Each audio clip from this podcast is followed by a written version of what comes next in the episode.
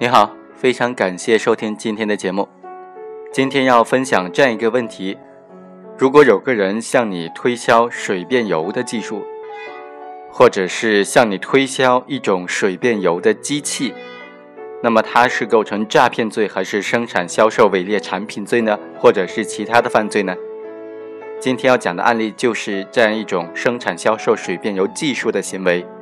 该怎么处理和定性的问题。一九九二年的年末，被告人王某就组建了一个新能源膨化剂公司，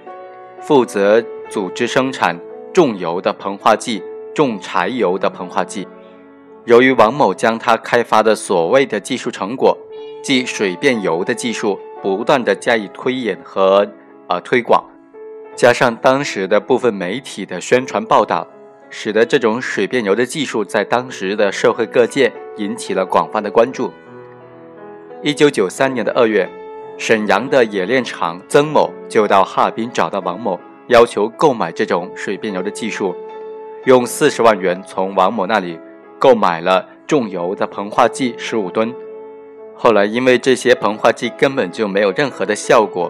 于是曾某找到王某要求退货，被王某拒绝了。之后，被告人王某又用相同的这种手法和其他的多家公司多人发生了这种交易行为。在庭审当中，被告人和他的辩护人都提出，他所生产销售的重油的膨化剂、重柴油的膨化剂不是伪劣产品，是无罪的。法院经过审理，就初步认为，被告人王某组织生产了不具备基本使用性能的劣质产品。为获取非法的利益，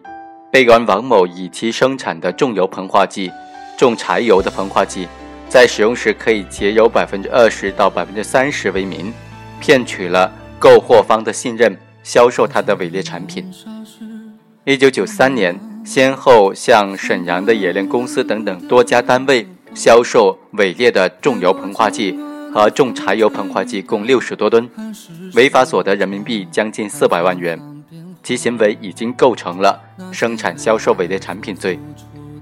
因此一审以王某犯生产销售伪劣产品罪判处有期徒刑十年，剥夺政治权利两年。宣判之后，被告人王某不服，以他生产销售的膨化剂不是伪劣产品为由，向某高级人民法院提出了上诉。二审法院经过审理认为，被告人王某生产销售的重油膨化剂。重柴油的膨化剂不具有节油的性能，属于不合格产品。被告人王某在生产销售重油的膨化剂、重柴油膨化剂的过程当中，以不合格的产品冒充合格的产品，违法所得在数百万元以上，其行为已经构成了生产销售伪劣产品罪，因此驳回上诉，维持原判。本案涉及的争议焦点在于：第一，王某生产的重油膨化剂。重柴油膨化剂究竟是不是伪劣产品？第二，生产销售伪劣产品罪该具体如何适用法律？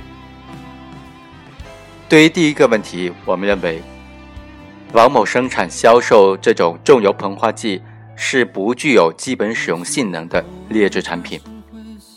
被告王某生产的重油膨化剂、重柴油膨化剂是不是属于伪劣产品？是控辩双方争议的一个非常重要的焦点，也是认定罪与非罪的关键。所谓的伪劣产品，是指产品质量没有达到国家产品质量标准的产品。一九八九年的六月，国务院办公厅就转发了国家技术监督局关于严厉惩处经销伪劣产品责任者意见的通知。该通知明确的规定，下列的产品呢？都属于伪劣产品，失效变质的，危及安全和人身健康的，所标明的指标和实际不符的，冒用优质或者认证标志和伪造许可证标志的，掺杂实假、以假充真、以旧充新的，国家有关法律法规明令禁止生产销售的，没有检验合格证或者没有有关单位允许销售证明的。没有用中文标明产品名称的产品，限时使用而未标明失效时间的，实施生产制造许可证管理，而未标明许可证编号和有效期的，按照有关规定，应当用中文标明规格、等级、主要技术指标或者成分含量等等，而没有进行标明的。高档耐用品无中文使用说明的，属于处理品，含次品和等外品等等，而没有在商品或者包装的显著标志标明为处理品字样的，剧毒、易燃易爆等等危险品，而没有标明有关的标识或者使用说明的，只要是符合上述情形之一的，都属于伪劣产品。中华人民共和国标准化法规定了产品质量标准。该法将我国的产品质量区分为国家标准和国际标准、行业标准、地方标准、企业标准等等。其中，国家标准、行业标准又分为强制性的标准和推荐性的标准。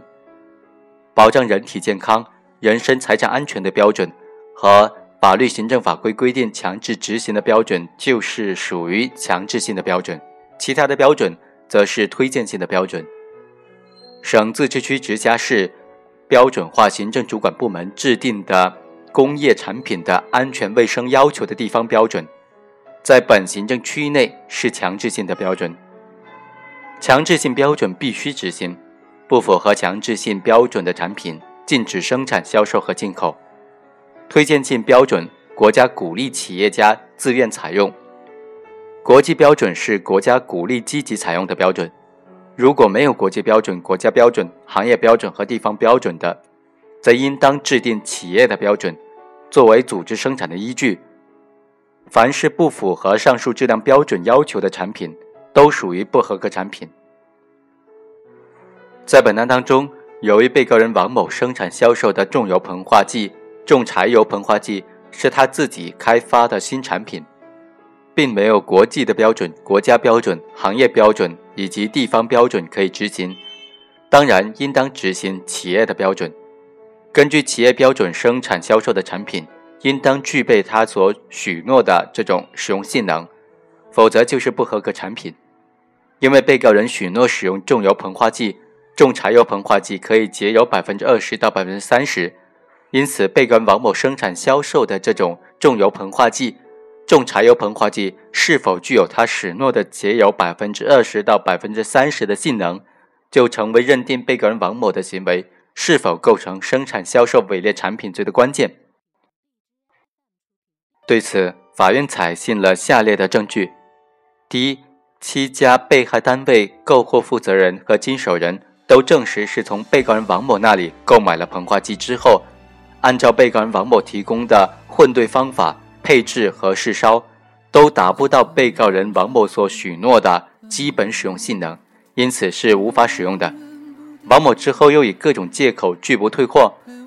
各个因此各个被害单位只能够将所购买的膨化剂存储在仓库之中。第二，参与试烧的人员田某、李某等人证实，该膨化剂的热值低，蒸汽量下降，不能够正常的运行。没有节能的效果，根本就无法使用。第三，新能源膨化剂公司的职工蓝某、李某等人都证实购货方所购的膨化剂是不能够正常燃烧，效果不好，或者要求退货的事实。第四，某工程研究中心对王某生产的重油膨化剂、重柴油膨化剂进行检验鉴定，结论为。掺水膨化剂燃料的第一位发热量降低，燃烧效率不变，没有发现有节油的效果。第五，某石油化工科学研究院对膨化剂进行了成分的分析，结果都表明，前后不同批次生产的膨化剂的成分都没有发现明显的差异，都是属于皂类的化学物品。上述这些证据足以表明。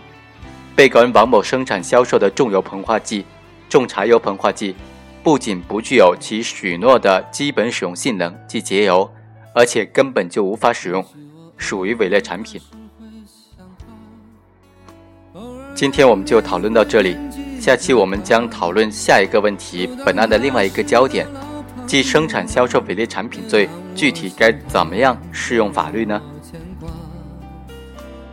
下期再会。